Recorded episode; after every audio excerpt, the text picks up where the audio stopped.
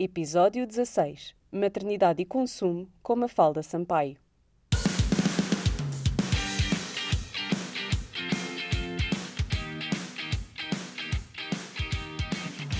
Bem-vindos a mais um episódio do Puericultura, um podcast para mamães millennial. E hoje tenho o enorme prazer de ser recebida pela Mafalda Sampaio na sua casa nova, que está a ficar linda. Também conhecida como Maria Vaidosa, a Mafalda é um dos melhores exemplos portugueses do que é afinal ser um influencer, esse palavrão que quer dizer afinal que a Mafalda criou um canal de comunicação respeitado por mais de 400 mil pessoas e outro subscrito por mais de 200 mil. Falo do Instagram e do YouTube, onde a convidada de hoje cria conteúdos desde 2014 sobre beleza, moda, viagens e agora família. Em 2017 lançou a revista Maria Vaidosa e trocou o nome dos seus canais digitais para Mafalda Sampaio, tudo sintomas de muito crescimento. A Mafalda acabou de fazer 29 anos e tem uma filha de um ano, a Madalena, o que, como acontece sempre com a maternidade, trouxe muitas mudanças. Uma delas no estilo de vida que agora ruma no sentido do minimalismo. Muito bem-vinda ao Pericultura, Mafalda. Olá! obrigada. Uh, obrigada pelo convite. Fiquei muito contente porque eu sou muito fã da Pericultura, portanto, obrigada. Muito obrigada por teres aceito. Não fazia ideia que eras fã e de repente, Sim, mandei uma mensagem, porque acho que é importante mandar, sei lá, dizer, olha, adoro, gosto, é sempre bom ter eh, feedback de quem nos ouve. Então mandei-te uma mensagem a dizer que adorava. Obrigada. Eu lembro-me do estamos. dia em que me começaste a seguir, que eu dei logo conta. Logo, fala pai Quando eu vejo alguém que me está a seguir, que eu já sigo, Sim, aparece. reparo sempre, não é? Sim. Porque aquilo não aparece aquele botãozinho azul, aparece spray, uh -huh. e eu reparo sempre, e de repente li o nome tipo três vezes e eu. Certo? Mandei um print screen à minha melhor amiga. Olha que me seguiu. A sério? Muito bom. Então, um, a série, esta série uh, do Pericultura, esta segunda, terceira, não sei muito bem que número de lhe dar, porque entretanto tivemos uma no meio, assim mais especial e mais curta. Mas esta série nós cham vamos chamar-lhe Mamães Sustentáveis. E a ideia é. Nós percebemos que a sustentabilidade não se faz só de uma maneira, até porque é um assunto muito complexo e as pessoas às vezes esquecem-se disso e acham que há uma fórmula mágica para nós sermos ecológicos ou sustentáveis uhum. ou minimalistas ou o rótulo que nós quisermos Sim. pôr. Um, mas essa não é a minha crença. Eu acho que nós podemos ser todos, uh, podemos todos contribuir de alguma maneira. Exatamente. E houve uma coisa que eu reparei, fiquei mesmo feliz por teres falado comigo depois disso, que foi tu, de repente, desfizeste o escritório, fizeste uma série uhum. de posts sobre desfazeste do escritório, fizeste uma série de posts sobre a quantidade de coisas que tinhas em casa uh, que as marcas te enviam e como tu querias que isso começasse a mudar. E no teu Instagram mudaste a tua bio e puseste a frase In Pursuit of Less. E eu achei, isto são mesmo os astros a alinharem-nos. De repente uhum. a Mafalda parece estar super desperta para estes assuntos que me interessam tanto e que são Exato. o meu trabalho e a minha missão. Uh, por isso queria te perguntar um bocadinho como é que isto aconteceu, como é que tu descobriste uh, que querias menos? Que queria menos. Olha, eu acho que uh, chegou uma altura da minha vida em que eu comecei a sentir, lá está, que tinha demasiada, demasiadas coisas, demasiado ruído à minha volta. Um, isso estressava-me, causava-me ansiedade porque tinha que estar sempre a arrumar coisas que eu não queria. Uh, precisava de espaço para guardar coisas que eu não precisava e hum, isso causa ansiedade. Tu, tu estás estressada, ansiosa e nervosa com milhares de coisas que estão a acontecer e no fundo não sabes bem porquê, porque é que te sentes assim. Uh, e eu comecei a perceber que cada vez que me desfazia de coisas sentia-me mais leve, se é que faz sim, sentido. Sim, sim, tipo, um, o facto de estar a acumular tanta coisa uh, não, não me trazia nada de positivo. Portanto, às tantas estava a pagar um espaço para armazenar coisas que não queria. Um, isso não fazia sentido nenhum. Então sentiste que o escritório se transformou num armazém? Uh, um bocadinho. Uh, era um espaço que, no fundo, tinha montes de coisas que eu não queria e já não me estava a trazer nada de positivo na minha vida. O que eu gosto mesmo é de trabalhar em casa, um, de fazer as minhas coisas sem, sem aquele, aquele aquele horário, ai, até agora tenho que ir para o escritório, porque o meu, o meu trabalho é muito, não, não implica teres um espaço físico e é acho que a maior parte dos trabalhos hoje em dia não implicam que tu tenhas um escritório. Tanto posso trabalhar hoje aqui em casa, como amanhã posso, se me apetecer, uh, vou fotografar para, um, para Sintra, sei lá, estou um bocadinho livre. Um, mas a questão do menos uh, foi também porque vi, comecei a seguir um.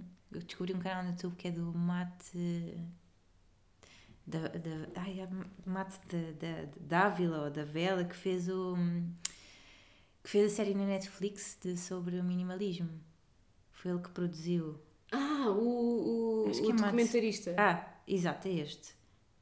Mate Dávila, não sei como é que existe o nome dele se diz. Sim, que fez, o, que fez o documentário, que produziu o documentário. Exatamente. Sim. E gostei imenso dos conteúdos que ele produzia e comecei a, a segui-lo e a perceber que realmente ele tinha razão.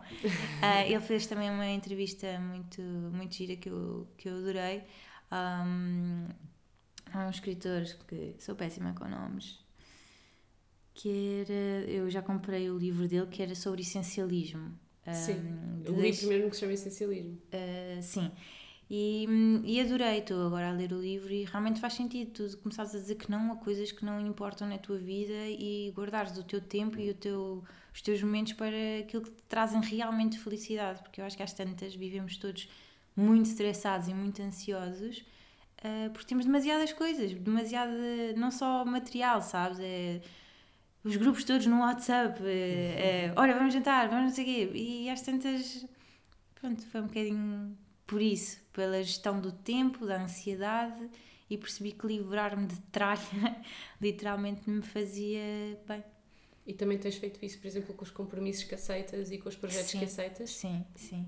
Imagina, há dois anos atrás eu aceitaria, sei lá, ah, fazia viagens, fiz muitas viagens ah, com, em trabalho e que na altura foi bastante positivo e para, para mim enquanto influencer, que eu odeio o termo, ah, mas ah, foi muito bom para mim na altura, mas que deixou de fazer sentido porque essas viagens não me traziam, sei lá, não hoje em dia, tendo uma filha, eh, para mim, para viajar, ou é um trabalho que realmente vai fazer diferença Sim.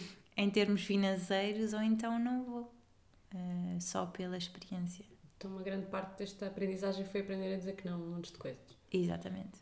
E como é que fazes isso quando as marcas te enviam dezenas de coisas diariamente? Olha, eu aí não digo que não, aquilo que eu faço é dar. Eu dou a amigos, faço eh, giveaways para os meus seguidores e porque imagina, este é o meu trabalho, não é? É hum, Tem que haver aqui um equilíbrio. não é? Exatamente, não é muito fácil. Neste momento tenho meu closet com um monte de tralha que eu não quero, Ahm, mas eh, faço a minha filtragem com as coisas que gostava mesmo de experimentar, testar e partilhar com as pessoas. E depois aquelas que eu vejo que não são assim tão essenciais para mim, eu dou à minha mãe, às minhas tias, às minhas primas, ou dou aos meus seguidores. Mas não, não é nada fácil, não posso de repente dizer às marcas: olha, não me enviem nada, porque cais no esquecimento, não é? Ahm, E é o teu ganha-pão E- e é exato. trabalho, claro. E Ah. como é, que elas têm, como é que as marcas têm estado a reagir a esta tua nova atitude? Porque isto eu Ah. percebo, não é? Eu que sou tua seguidora, eu percebo que tu estás a dar coisas, que tu estás a fazer isso com um propósito, que não estás só a fazer giveaways porque a marca te disse, antes pelo Não, contrário. não. Ahm, é assim, eu honestamente, muito honestamente, ah, não me interessa o que é que a marca vai achar de eu dar as coisas que me enviam. Não, não quero mesmo saber. A partir do momento em que é teu, é teu. é? Exato, e se me enviou, eu faço o que quiser com Exato. aquilo. Ahm, mas se não, se não gostarem, não enviem mais. Pronto. Mas, por exemplo, estou a fazer agora este da The Body Shop, que a marca enviou-me já há uns meses. Ahm, e decidi publicar no Instagram e vou dar. Eu acho que a marca não tem nada a perder. No fundo, está a aparecer gratuitamente nas minhas plataformas. Eu estou a dar a conhecer os calendários do advento que eles estão ahm, a vender. Agora, sim. Um, e estou a falar neles precisamente agora aqui no, no teu No podcast. yeah. Portanto, eu acho que nunca têm muito a perder. Eu acho que não podem levar a mal, porque também chega uma altura que eles têm que ter noção que nós realmente ganhamos, recebemos muitas coisas ah, e que não damos vazão a tudo. Eu, no meu escritório tinha produtos até ser velhinha. Eu lembro-me Imagina. dos, dos vídeos que tu fizeste sobre isso, sim. E eu estava a acumular aquilo, eu achava que um dia ia usar. Não, nunca vou usar, sim. impossível. Mesmo que usasses cada produto uma única vez, não conseguias passar por sim. todos. É. Imagina o desperdício, não é? Tipo, não. Ah, aliás, houve uns que eu fiquei mesmo com pena, uns de, de, uma, de cremes de cara, que passaram a validade aos anos que eu tinha aquilo, desde que Yeah. criei o meu canal, quase. Mas pronto. Bem, hum, disseste há bocadinho que não gostavas da palavra influencer. Eu acho piada. porque acho que não há nenhum influencer que adora a palavra influencer. Eu há pouco tempo fiz um post, há pouco tempo, pai, há seis meses, fiz um post sobre ser influencer, porque chamaram uma agência que me chamou para uma reunião e me chamou micro-influencer. Uhum. E eu fiquei super ofendida. Como assim influencer? Tipo, Uhum. para não falar do micro atrás, não é? Mas pronto, eu percebo realmente ao lado de uma pessoa com meio milhão de seguidores, 5 mil seguidores é um micro-influencer. Mas lembro-me que fiquei a pensar naquilo, influencer, eu não quero que as pessoas me comecem a chamar influencer. E depois até fiz um post sobre isso, a dizer o oposto, que nós, nós temos é que, na minha opinião, queria saber o que é que tu achas, agarrar na palavra e fazê-la valer aquilo que ela significa, que é nós realmente, a partir do momento em que tens uma, uma comunidade a seguir-te, um conjunto de pessoas que todos os dias está disposta a ler o que tu escreves e a ver o que tu partilhas, nós temos uma influência. Sim. Mas eu acredito. Cabe-nos usar essa influência com propósito, não é? Com Sim. um sentido Mas se reparaste, todos nós somos influenciadores. A minha mãe é uma influenciadora. do seu círculo, da sua comunidade. Exato. Todos. Todos nós somos influenciadores. Portanto, eu acho que, para, primeiro, o termo influenci- influencer, ah, influenciador, whatever, é muito visto como uma coisa má. A questão é essa. Ah, nós somos influencers porque não fazemos nada da vida, ahm, porque recebemos produtos grátis, porque viajamos de borla e porque hum, ah, fazemos fotos para o Instagram. Estás a ver? É isso que eu acho que não devia acontecer. Porque a palavra influencer pressupõe influ- influência, pressupõe que há uma mensagem. Se há uma mensagem, Mas é uma mensagem negativa, o termo influenciador. Ou seja, as mensagens que os influenciadores passam são todas negativas. não sou, não tem que ser. Pois não, eu também não concordo, mas é a imagem que. Que a palavra tem, sim. Sim, é tipo. É a nós- reputação que tem Sim. o termo. E eu acho que, imagina, independentemente do tema que tu falas, enquanto influenciador, tens que ser eh, minimamente hum, respeitado por passares uma mensagem e porque, porque crias conteúdo, ah, mesmo o conteúdo mais parvo. Há conteúdo que é por entretenimento, ah, há Há é conteúdo informação. informação, há outro que é só para a pessoa ver e, e desanuviar um bocado do, do seu dia a dia. Portanto, eu acho que todas as pessoas que fazem disto o seu trabalho ah, deveriam ser mais respeitadas, porque no fundo, ou das duas, uma, ou lar- largaram o trabalho seguro que tinham para arriscar ah, no seu próprio negócio e fazer disto o seu full-time job, ou simplesmente porque têm isto como um, um hobby que adoram fazer. Ah, portanto, Não deixa de ser um processo criativo, não Exato. deixa de ser um produto eu um acho processo que criativo. todo, todo o trabalho artístico não é valorizado. E eh, criar conteúdos para mim é também um trabalho artístico, ou seja, Claro é, não sim. é não é como por exemplo, sei lá, lançar por exemplo, ter uma marca de roupa ou ter uma marca. Se eu tivesse, por exemplo, uma marca de roupa, se calhar para muita gente era ah, uau, Mais ela tem. Exato. Eh, pronto, então eu acho que é preciso que as pessoas saibam que ser eh, influenciador não é, não é uma coisa assim tão simples, nem uma coisa assim tão fácil, Nem vazia. nem vazia. Às vezes é, às vezes eu ponho conteúdo simplesmente que não transmite, sei lá, transmite, pode ser, eh, lá está, para desanuviar e às vezes passo uma mensagem mais importante. Depende do meu mood, não é? Eu acho que também eh, acho que há uma coisa que as pessoas também se esquecem de valorizar, que eu valorizo porque já noto que acontece comigo, que é a quantidade de tu expões-te, não é? Isso é, é de uma vulnerabilidade. Acho que as Pois pessoas é. não. Eu agora com o podcast, eu também se calhar exponho demais quando falo no podcast, no sentido em que eu também levo as coisas a um extremo, não é? Falo da minha vida sexual e falo do meu casamento e falo não sei o quê. Sim. Que é um bocadinho, mas também é um, um público muito mais controlado, não é? É o podcast de Poericultura só. Sim. Mas há uma, há uma vulnerabilidade associada ao facto de seres influencer. Uhum. Quando tu falas a verdade e quando és uma pessoa autêntica, que acho que é o teu caso, há de facto uma vulnerabilidade aí. Sim. E isso tem muito valor. Sim, mas eh, sabes que eu acho que quando eu, por exemplo, quando eu comecei, era assim mais como tu. quando tu sabes que temos menos pessoas, hum, não é menos pessoas, que tens uma audiência, hum, imagina, agora assusta-me mais dizer certo tipo de coisas para 400 mil pessoas. Eu quando comecei e tinha menos eh, pessoas a ver, sentia-me muito mais à vontade. Não, claro. Uh, não que já não me sinta, porque eu tento, sei lá, pôr isso um bocado de parte e pensar que hum, é um número, um, que tanto podem ser 5 pessoas como podem ser as 400, mas um, tive que começar a pôr alguns filtros uh, quando comecei a ser tipo atacada, sabes? E a ficar triste por causa disso. Um, sei lá, já não. Há coisas que, que eu evito um bocadinho mais dizer, apesar de muitas vezes uh, publicar e eu, depois o meu namorado, Guilherme, vai dizer: Então vais dizer isso? Estás à espera?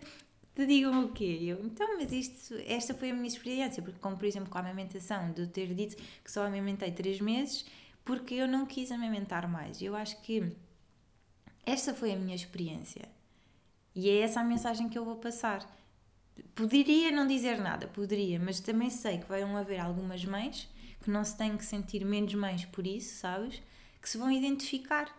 Um, é isso, vês como tem tudo valor. Exato. Só falar a verdade tem um Exatamente. valor. Exatamente. Então, nesses casos, eu partilho, obviamente. Um, porque acho que vale, vale a pena. Vai, vai, outras pessoas vão se poder identificar com, com essa experiência. Aquilo que eu costumo... Aquele clichê, se tocar numa pessoa já valeu Exato. a pena, não é? Eu acho que, que aquilo que eu costumo dizer é eu gosto de partilhar as minhas experiências. Quando me perguntam, ah, mas és uma influencer de quê? E eu, oh, sei lá, sei lá, de tudo um pouco. De, de partir desde a maquilhagem que eu faço em 10 minutos de manhã, à minha filha a cozinhar comigo em cima da cadeira. Por exemplo, essa foi outra. Então vais publicar a Madalena em cima da cadeira? Ela assim pode cair. Eu pode, mas não vai cair. um, sabes, são esse tipo. Choca muito mais quando publicam tipo a birra dos filhos. Pois. Por exemplo, para Olha, mim, nunca... eu penso muito mais assim, tipo, imagina, às vezes é, ah, vou publicar uma fotografia da Aurora a mamar, toda a gente vai ver que ela está na mama, tipo, uhum. vê-se a mama. É que nem o mamilo, nem a mama. Sim. Pá, e então? Penso, Sim. depois penso, há mães e pais, há anúncios com crianças a fazer birras é um momento muito mais vulnerável. Não sei. Agora não me estou a lembrar de nenhum, mas lembro-me de ver e de ficar. Como o programa da SIC, eles apareceram. Ou aquele, fazer... exatamente, aquele programa, foi, aquele reality show. Sim, que foi à vida, não é? Isso assusta-me isso assusta muito mais, acho isso muito mais. Um, violentar a privacidade da criança do que. Sim, também penso um, um bocado nisso, porque eu partilho a minha filha e tu também. Sim, um, mas sabes que eu já estou a diminuir. Estás, pois. Uh, e era uma das coisas que eu te ia perguntar, se, se, tens pensado nisso e se tens um plano Já para o que vais fazer em relação à Madalena. Já pensei muito nisso e falei, falei com o Guilherme, não é? Óbvio. que é o pai da criança.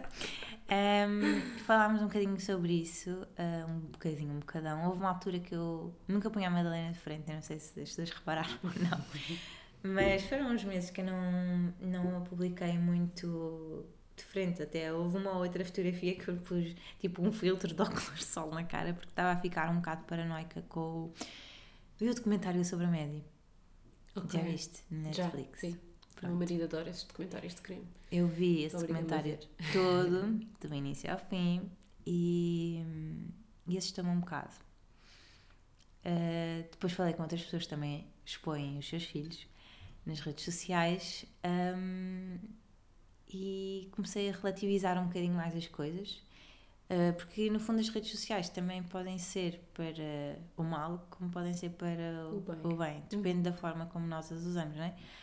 Mas tenho alguns cuidados, obviamente. Uh, aquilo que eu decidi com o Gui é que iríamos publicá-la, porque faz parte de faz parte de nós, acaba por ser inevitável, tanto aquilo que eu comunico nas minhas redes sociais, como, sei lá, do meu dia a dia, que é o que eu partilho Uh, um dia, quando ela for mais crescida, obviamente, se não quiser aparecer, não vai aparecer, não vou forçar uma coisa que ela não queira.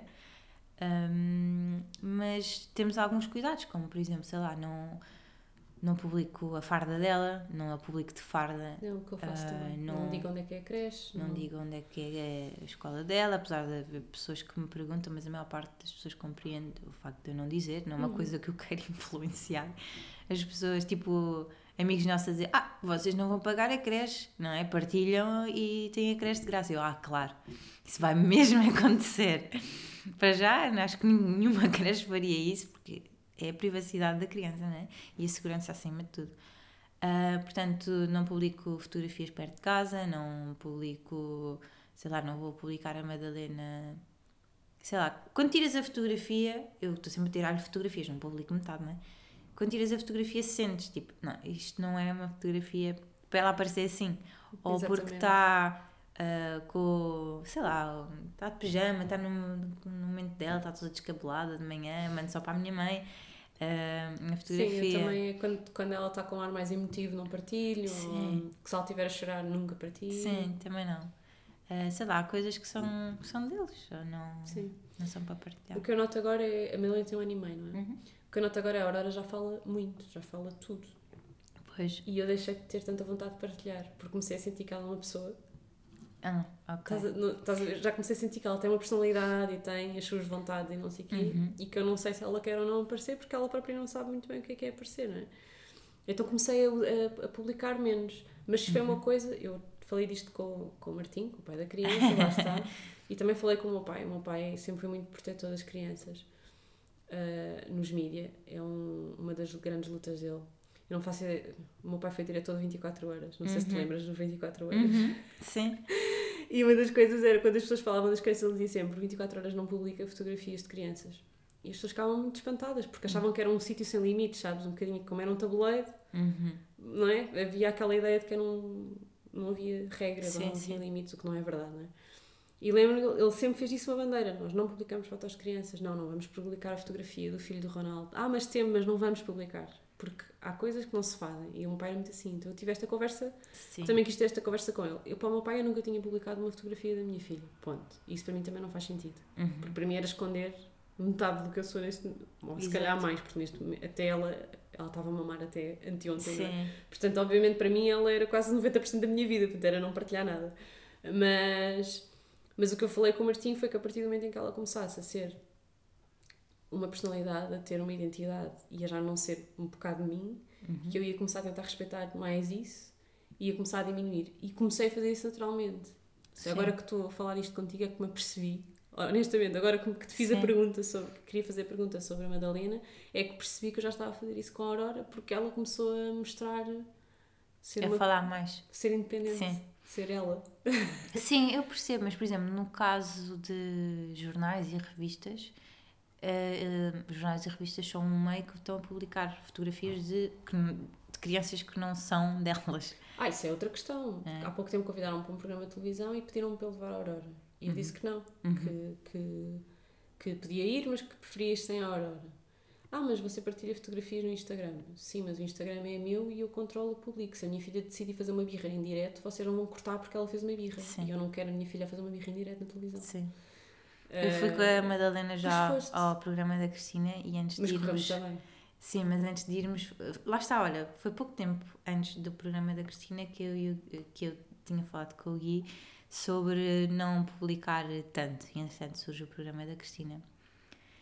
E pensámos, eh, eu assim, vale, eu estou aqui a tentar preservar a identidade da minha filha. E agora e agora eu tenho de ir à Cristina com a Madalena.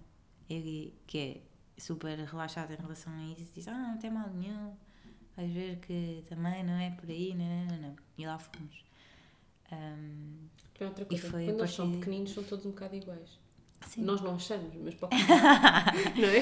Mas, mas eles são todos muito parecidos. Sim, Depois quando começam a ficar mais crescidos é que eu acho que isso muda, não é? sim. Eu ainda me sinto confortável em relação a isso, ainda não cheguei a essa fase em que tu estás. Sim, mas falta, ainda ser- falta um ano. É Sim. engraçado porque a tua filha tem um ano de diferença da minha e eu tenho um ano de diferença de ti, É, praticamente. Eu faço fomos 30 mais anos daqui a uma altura. semana, mais ou menos. pois, eu faço 30 para o ano. Yeah. É mesmo. Sim, Fomos mães com a mesma idade. com a mesma idade. é engraçado. Ahm, como é que os teus seguidores reagiram? ah, eu estou a fazer isto já sabendo um, um bocadinho a resposta. Como é que reagiram a esta tua pursuit of less? Houve muita gente a achar que tu tinhas ficado pobre. Adorei, adorei a tua partilha. Tipo, gente, eu não estou pobre, não é essa a questão, é mesmo uma escolha. Como é que foi lidar com isso? Eu recebi muitas mensagens de pessoas a dizer ai que bom que estás a fazer isso. Eu comecei a, também a destralhar há pouco tempo e é a melhor coisa porque às tantas vemos-nos rodeadas de coisas que não precisamos e que não fazem sentido. E depois também eh, recebi uma outra mensagem, mas foi tipo 1% daquilo que eu recebi, eh, de pessoas a achar ah, espero que estejas bem. Porquê que estás a desfazer o teu escritório? Está, tipo, parece que é uma coisa má. sabes? Tipo, olha, hum, vou livrar-me de tudo porque estou muito mal, vou vender tudo aquilo que tenho, porque depois eu vendi montes de coisas que tinha no escritório. Às vezes eu comprei aquilo, não fazia sentido estar a dar Uhum. só para ser eh, a Madre Teresa de Calcutá, não é? Então criei um, Insta- um Instagram para vender as Que minhas mobílias. Mas acabei por não comprar nada. Uh, vendi lá muita coisa, aliás, consegui vender praticamente tudo. Uh, houve Tinhas um- lá um sofá cor-de-rosa que me Também tava- vendi. Mas o meu marido não me deixou. Uh, também consegui vendê-lo e vendi tudo. Fiquei super feliz. Cada coisa que iam lá buscar era tipo, menos uma, sabes? tipo, está quase, está quase. E agora que finalmente já não tenho um escritório, nem dou conta, porque aquilo não me fazia mesmo falta, sabes? Não tenho aquele Mas momento calhar precisavas de ter para perceberes que Exato. realmente o que tu gostas é da liberdade de não ter. de não ter, exatamente. Ahm, portanto, não me faz mesmo falta. E agora que já não o tenho, nem me lembro que ele alguma vez existiu. Ah, não sinto falta, não. Mas eh, em relação aos meus seguidores, eu acho que as pessoas gostaram, a maioria ah, gostou e também começou a fazer o mesmo, que isso já é muito bom. Ah, porque realmente não. Não sei, eu acho que hoje em dia as pessoas vivem muito aceleradas, muito com demasiadas coisas e hum, às vezes é, um- é bom parares para perceberes, bem, o que é que eu estou a fazer à minha vida, porque é que eu ando neste stress e se calhar eh, convém começar a, ter menos e melhor e, e eu comecei a aplicar isso a tudo na minha vida, literalmente. Eh, como estávamos a falar há bocado em relação a trabalhos, eu hoje em dia faço menos, mas melhores, mais bem pagos, Ahm, do que fazer eh, muitos e maus. Sim. E notas, notaste uma das coisas que, que eu achei que podia acontecer por teres tantos seguidores e por, por, por transmitir tantas coisas que as marcas te oferecem, era que as pessoas tipo, achassem que tu estavas a ser mal agradecida. Isto aconteceu. Hum, não, as pessoas adoram receber coisas de graça. E as pessoas adoram quando eu faço aqueles giveaways gigantes. Porque depois ah, recebem e distribuem, não ficam com tudo. Acho que a maior parte das pessoas não ficam com tudo. Mas também já soube de amigas minhas que fazem o mesmo que eu e que fazem giveaways e depois já encontraram os seus produtos à venda no OLX. Simpático. eu acho que isso é pior. Ah, e depois põem do giveaway de não sei quantos produto Que é para novo. dar mais valor à coisa. Sim, isso é muito mau. Eu acho que a mim nunca ninguém fez isso, nunca dei conta, mas já vi de outras pessoas OLX. É pá, sério, a quantidade de coisas que uma pessoa não faz ideia que acontece. Sim. mas acho que as pessoas gostam de receber as coisas de graça. E focam-se nisso. Sim, não- eu imagina, para mim é quase todos os dias Natal, eu recebo coisas todos os dias, literalmente. Só que só vou à minha agência tipo uma ou duas vezes por semana buscar as coisas que lá estão. Hum, há coisas que, são muito queridas, principalmente adoro receber coisas para a Madalena, tipo roupinhas e coisinhas, e, e gosto imenso de receber. E acho que as pessoas também enviam porque Com seguem, sim. exato, e porque gostam. Há coisas, obviamente, que elas já têm e que eu dou a outras amigas que estão a ter bebés, que agora estão na fase em que temos cinco grávidas amigas do Gui, as minhas amigas também estão, ou já tiveram agora, portanto eu dou, ah, dou-lhes montes de coisas. Acabas por conseguir dar Sim. valor às coisas na mesma, claro. Sim. Isto também mudou, mudou a maneira. Tu se calhar não fazes muitas compras, não é? Como recebes tantas coisas. Não, Pois, se graças a Deus. eu odeio ir às compras, eu acho que é uma coisa que quase ninguém sabe. E acham, sei lá, por ser influencer, não é?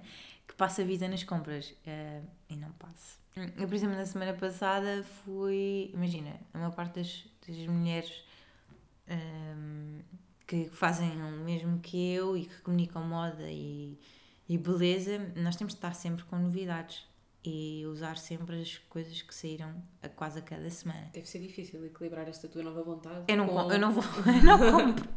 Eh, Eu não, com- não, não vou mesmo às compras. Primeiro porque lá está, recebo, nem é tanto roupa, eu recebo muita coisa de cosmética. Pois tu a tua identidade, a tua marca está muito ligada à beleza, Sim. não é? Eh, mas também recebo algumas coisas de. Tipo, recebo ténis, hum, recebo, recebi umas calças, também recebi outras coisas da, da Levis, mas, mas pronto, por exemplo, camisolas, eh, estas quentinhas, fui comprar porque não tinha nenhuma, literalmente. Uh, tinha uma muito velha que usei durante a gravidez toda, que já tinha tipo borbotos na barriga, que dei. Um, e fui tipo a semana passada, mas raramente vou, vou às compras. A última vez que fui foi para aí em, em maio. Isto para muita gente pode parecer que foi há pouco tempo, mas para o meu, meu meio uh, Não, claro. é bastante tempo sem fazer compras. Em breve serás daquelas que não faz compras durante dois anos, como eu. Dois anos, Ou consegues? mais. Sim. Pois. Mas eu agora também, hum, este ano já comecei a receber algumas coisas, por isso mesmo que. Uhum. Portanto, tenho, não é que eu não tenha nenhuma peça nova, tenho tipo duas ou três peças novas, mas não compro nada novo. Ah, Nem sei, comprei na gravidez. Foi. Comprei na na gravidez sutiãs e um vestido. Tipo, foi isso. Sim. Eu na gravidez comprei para aí dois vestidos também. Três. Hum, como é que foi a tua gravidez? Falando A minha gravidez foi muito feliz. É assim que eu descrevo a minha gravidez. Foi uma gravidez muito feliz. Ahm, eu era uma pessoa muito mais. Não sabia nada sobre este meio, deste mundo da maternidade. Portanto, estava super descontraída, estava contente, não sabia o que é que aí vinha, nem fazia ideia de como é que ia ser o parto, nunca procurei saber nada sobre isso. Foi muito. hum, o que tiver que ser, exato, o que tiver que ser será. Eu estava muito nesse. nesse. hum, nesse modo, tipo, não, não queria saber nada, queria só curtir a minha gravidez, literalmente. Comer muito. Ganhaste Tive- muito peso? Imenso. Imenso. Sim, 22 quilos. É mesmo muito. É muito. Foi... Mas pronto, Não te foi. preocupou enquanto estavas a ganhar? Não, não foi uma coisa Enquanto que te estava grávida não me preocupei nada. E Não. Já perdeste tudo? Agora já perdi tudo, mas o meu pós-parto foi um bocado chato, mesmo por causa do peso, porque não me sentia eu. Ah, parecia que estava tipo no corpo de outra pessoa. E fui um bocadinho abaixo porque, em termos. A minha, a minha autoestima ficou um bocado em baixo, só por isso. Ah, Como é é- que geriste uh, a parte emocional e psicológica no pós-parto? No pós-parto, olha, eu chorei muito aquela primeira semana. Imagina, lembro que foi, ela nasceu dia 30 de maio e dia 1 de junho estava tipo a chover. Então eu lembro-me de estar sentada na minha cozinha, olhar para a janela e a chorar. Que lindo, está a chover, sabes? E, e o Guilherme perguntava-me: estás a chorar porquê? Está tudo bem? Sim, estou só. Estou emocionada. Está está a chover. é Sabes que eu bonito." tenho esta teoria de que nós todas choramos dois ou três dias depois de parir. Sim, Eu já disse isto no podcast, se calhar já ouviste. Eu também chorei dois dias depois, sem razão. sim, sem Chorei razão. imenso, chorei tipo duas horas de seguida. chorei, chorei, chorei. A Catarina Macedo Ferreira também diz que se enfiou na casa de Uhum. banho um dia que, que tinha a avó da criança em casa e que também chorou tipo meia hora de seguida. Sim. E depois, mas sentia-se bem, mas precisava de chorar. Sim, exatamente. Parece que é tipo. A limpeza das hormonas. Exato. Eu acho que aquilo é mesmo um flush das hormonas do parto. Exato. Aquilo tem que sair, Tem sai que pelos sair. olhos. Não, mas é mesmo. Ahm, mas é muito bom. Aquelas, aquelas primeiras duas semanas. Há quem odeie, porque, oh, porque tem um bebê muito difícil, que está sempre a chorar com muitas cólicas. Mas a única coisa, apesar de eu não saber nada, nem querer saber nada sobre o parto e o pós-parto, nunca procurei, aquilo que eu queria sempre saber era como é que é ficar o primeiro mês com um recém-nascido em casa. Isso assustava-me um bocado, porque tinha muitos relatos de pessoas à minha volta que diziam foi horrível, o primeiro mês em casa com o bebê foi horrível, estava sempre a chorar, estava não sei o quê. Eu, ai meu Deus, por que é que eu me fui meter? Então, isso assustava-me um bocado. Mas às tantas, já, já ia preparada para isso, já ia preparada para ter um bebê em casa sempre a chorar. E ela nunca chorou muito. Eh, tipo, aliás, ela não chorava, ela era daquelas que eu tinha que acordar para ela mamar. Portanto, ela foi uma bebê muito tranquila. Eu acho que também nós pais passamos um bocadinho essa energia para, acho, para os bebés. Eu, como estava super tranquila, apesar de ter chorado, que é o normal, não é?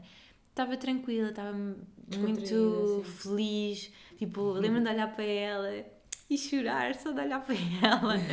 estava mesmo eh, Apaixonada. apaixonada e, e sei lá, vês ali uma parte de ti.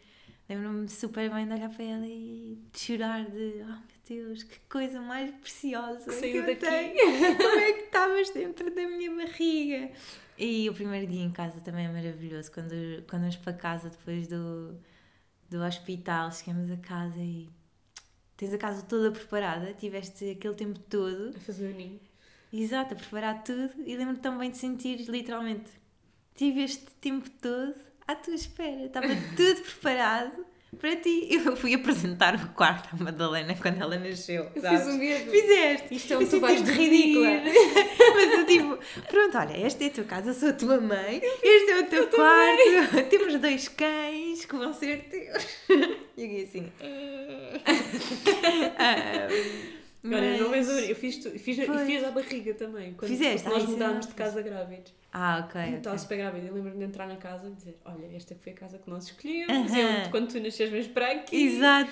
E ainda me lembro, eu, eu ainda tinha a casa antiga quando ela nasceu, eh, tipo, tinha que ainda tirado lá Ah, coisas e de levá-la lá e dizer: Isto foi o quarto onde tu foste feita. Isso é muito bom. Sim, mas é- eu acho que é normal. Nós queremos, sei lá, vem do nada, não é? É, nasceu, caiu de paraquedas Mas neste não vem de nada. Exato, Não é? Vem de nós, da exatamente. nossa história. Exato. Uma vez tive um pensamento que é: Sabes que ela, ela já tem os óvulos dentro da nossa barriga. Sabias isto? Não. Pronto, Então, mas olha, as mulheres, os óvulos, ah, desenvolvem-se tipo ao sexto ou ao sétimo mês de gravidez, não quero estar a dizer nenhum disparate. Portanto, ela dentro de ti já tem metade dos filhos dela, certo? Ah, ok. Portanto, metade dela já esteve na barriga da tua mãe. pois, É bem estranho, tipo, Sim. claro que nós vimos, tipo, claro que há uma ligação então entre mulheres. sim. Porque os espermatozoides dia- não, não é? Estão a ser produzidos Sim. mensalmente ou whatever, pronto. Mas os óvulos nascem connosco e são produzidos na barriga da mãe. Metade da tua filha já esteve na barriga da Da- tua mãe. Uhum. Exatamente. É tão...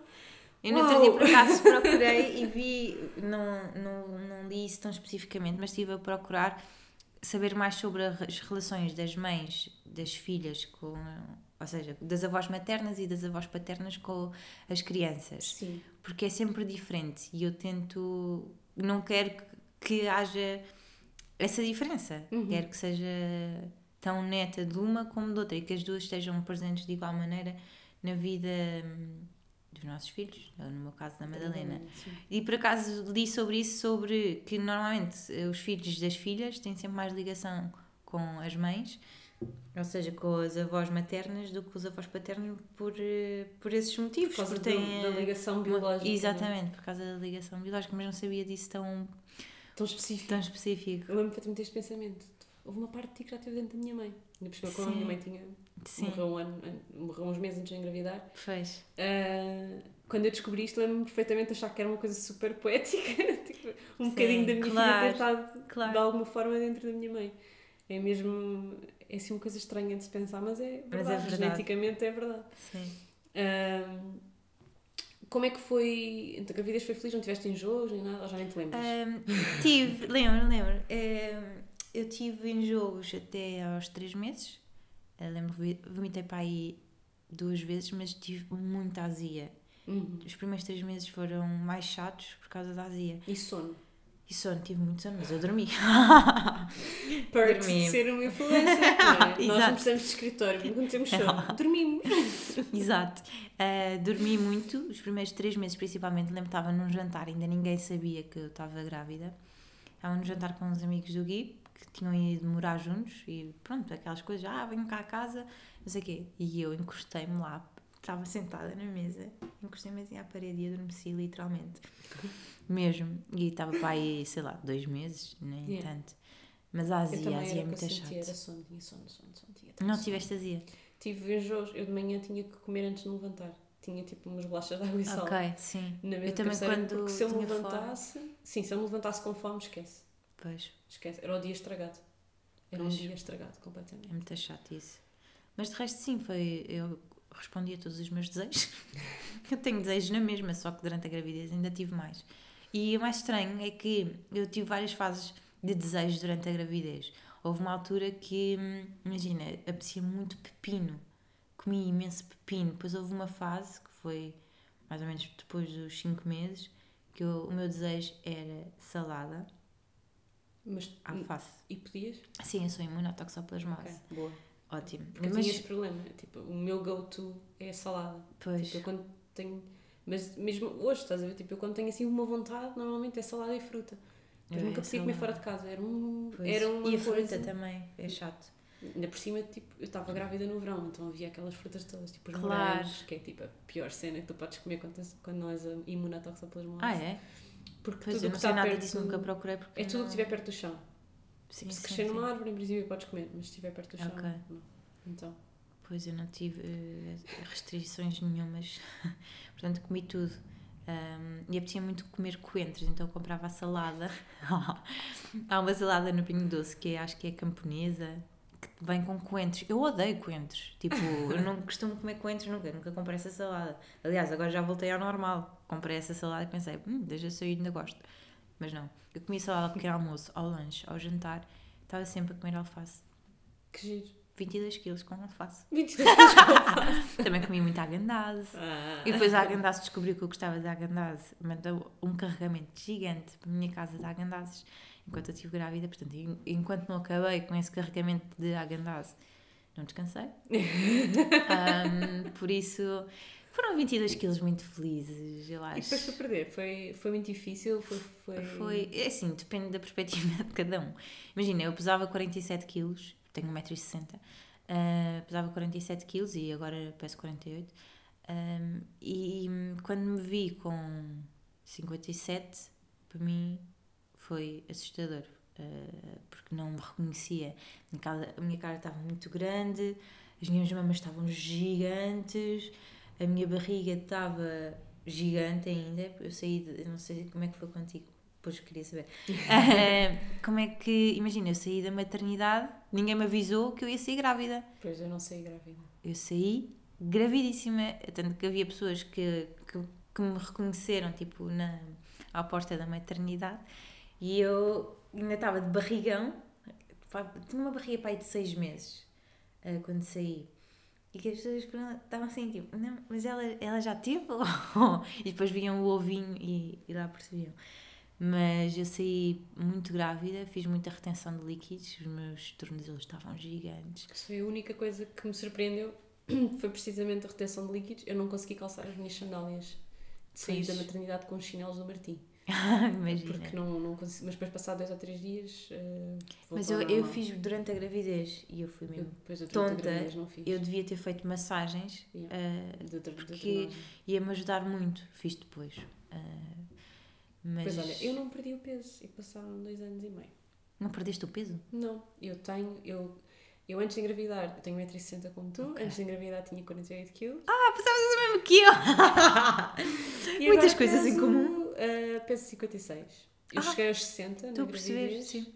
agora peso 56. Ok. Mas não bem? Sim, mas também não fiz nada para perder, não é? É assim. Que- Eu saí da maternidade com o peso que tenho agora. Ah, a que minha questão foi essa, imagina. Eu, Eu, achava eu- que naturalmente a pessoa ia perdendo, sabes? Mas eu foi, o que aconteceu, eu entrei na maternidade com 60 e saí da maternidade com, não, com 60 e qualquer coisa. Eu já, no último mês já não pesei.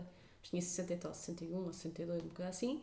E saí da maternidade com 56 quilos e tenho 56 quilos hoje. Então eu saí de lá sem barriga, com os pés. Os pés pareciam Uhum. dois trambolhos, mas tirando isso, o resto estava tudo como está agora. A cara também, entretanto, emagreceu bastante. Ou seja, eu comecei foi... Ou seja, eu agora que deixei de dar de mamar, se calhar já perdi mais um ou dois quilos, estás a perceber? Tipo, nas últimas Ok. semanas, porque noto que a minha cara está um bocado mais magra do que tipo há dois meses. Uhum. Mas eu não fiz nada, eu como, como sempre e mexo-me como sempre e estou a fazer tudo como sempre. Não fiz nenhuma dieta. Quanto é que engordaste na gravidez? 13. Acho que foi 13. Só que sonho! 12 ou 13, foi. É o meu objetivo para a próxima. Mas eu também não tive atenção nenhuma, foi o que me apetecia comer e não sei, eu fiz tudo como me Pois, apeteceu. Mas eu correu bem, pronto. Mas É. também eu perdi 4 quilos no primeiro mês, nos dois primeiros meses. Ok.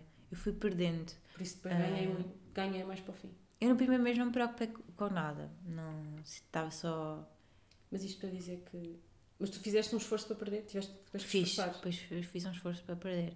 Tiveste Imagina, estava mesmo a mexer muito comigo. Eu achava, imagina, eu levei umas calças de ganga para a maternidade, eh, eh, para a minha mala. lembrar a Cláudia Fonseca, que também esteve no podcast. Sim, Ela ainda por cima é coach de nutrição, então eu presumo que ela sinta uma pressão acrescida para ter uma Pois. determinada figura e ela ainda hoje lhe acontece estar tipo numa fila e darem-lhe prioridade. E ela já tem o bebê há se- se- sete meses. acho pois, E é o que ela disse, tipo, claro que mexes comigo, claro que há dias que eu tipo, claro. Mas depois eu penso nas minhas prioridades e as minhas prioridades é o meu filho e o meu é- trabalho. E eu não quero é a impossível prioridade de perder o peso, tua- mas ao mesmo tempo mexe comigo, então é muito difícil. Eu também senti isso, imagina. Hum, o primeiro mês eu não quis mesmo saber. Eu Pensei, pronto, eh, eu vou ficar assim agora, mas isto vai voltar tudo ao normal. Eh, Estou a amamentar, porque depois havia aquelas coisas de ah, ama- amamentar emagrece e não sei o quê. Eh, Não é verdade, não é? E- mas pronto, eu, eu lembro-me de pensar muito isso para, para me ajudar só a, A gerir. a gerir. Era tipo uma desculpa do género: estou a fazer as coisas bem. Ahm, mas pronto, primeiro mês não me preocupei. Segundo mês continuava muito idêntica e eu estava, imagina, ia, eh, ia-me vestir e eu chorava porque pois. nada me servia.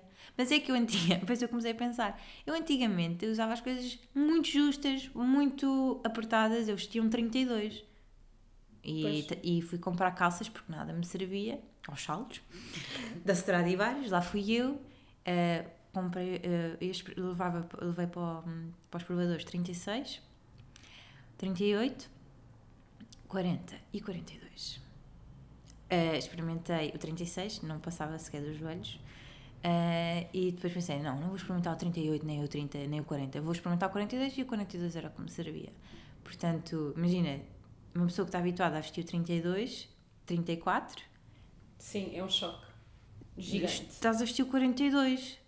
Sim, Eh, não, não, imagina, o 40 não é o número em si. Tipo, imagina, há montes de pessoas que vestem o 40 e não tem mal nenhum. morrer, a questão não é Exatamente. essa, a questão não é, ah, mas o que é que tem uma pessoa a vestir o 40? Não, É a mudança. não tem mal nenhum. É eu estar habituada a vida inteira a vestir o 34 e ser eh, um, um palito e de repente não me sinto eu. Não, é, por- não me sentia eu, não me sentia bonita, não Uhum. Eu me também sentia... hoje em dia, imagina, eu vejo a minha cara e noto que a cara já está muito parecida com o que estava antes e não sei o Uhum. quê. Mas as minhas ancas, não, não nem, eu nem tenho essa roupa. Pois, pois, e depois eu comecei a dar, assim.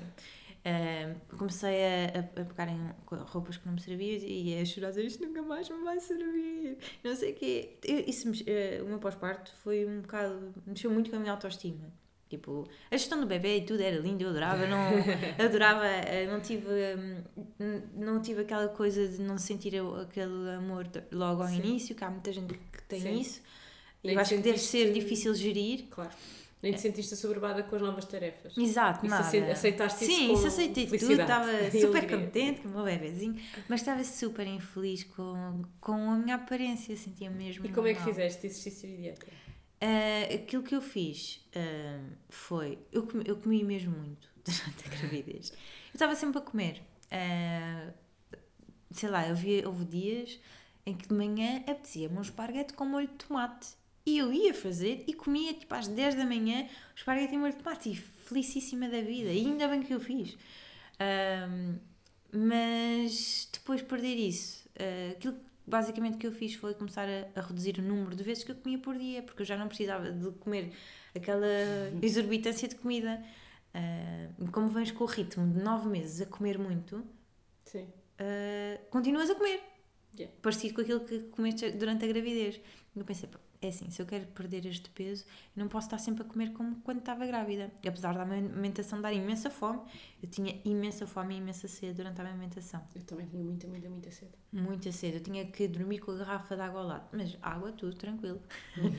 Ah, não, mas aquilo que eu fiz foi ah, reduzir bastante ah, o número de vezes por dia em que comia e deixei de comer massas só. Porque eu, eu sou viciada em esparguete, massa, com natas, tipo, tudo, eh, tipo, a comida italiana eu amo e comia muito isso. Então, ahm, o que eu fiz foi, deixei de comer esparguete e massas e isso e comia arroz em menos quantidades. Mas não passei fome. ah, E não- exercício não. Depois arranjei um PT, Ok. Fui duas a três vezes por semana, quando conseguia três. Uh, fiz isso durante. Tive com o Paulo, que era o meu PT, o Paulo Teixeira. uh, tive mais ou menos dois meses. É, é muito duro. Eu odeio ginásio, odeio exercício, portanto, para mim, eu ia é mesmo. mesmo difícil. Tipo, eu ia, eu ia infeliz, sabes? Mas depois acabava feliz. Ai, pá, consegui. Ah, então estava-me sempre a superar, então ficava contente por isso. E depois fiz massagens, as massagens eh, drenantes. Sim. E, e fiz isso também durante dois meses, mais ou menos. Lembro que ela, ela nasceu em maio, fiz junho e julho, não, julho e agosto talvez, porque depois em setembro fui de férias com os meus pais e não voltei à, à rotina das massagens nem do, nem do exercício, por isso. Uh, foram dois meses assim. Foi rápido. E manter Sim, não, mas imagina, não perdi logo. Eu fui de férias com os meus pais, ainda ia. Não foi esses dois meses que me fizeram perder uh, os 15 quilos a mais com que ainda saí da maternidade. Eu ainda continuei sem fazer exercício e sem ir às massagens. De, pronto, estava com os 54, pai, tive muito tempo nos 54 quilos um, e sentir-me feia. Um, e só pai em fevereiro do ano seguinte é que comecei a. Lembro que houve uma altura que não deixei de me pesar, já me sentia bem. Foi pai em janeiro, mas demorou.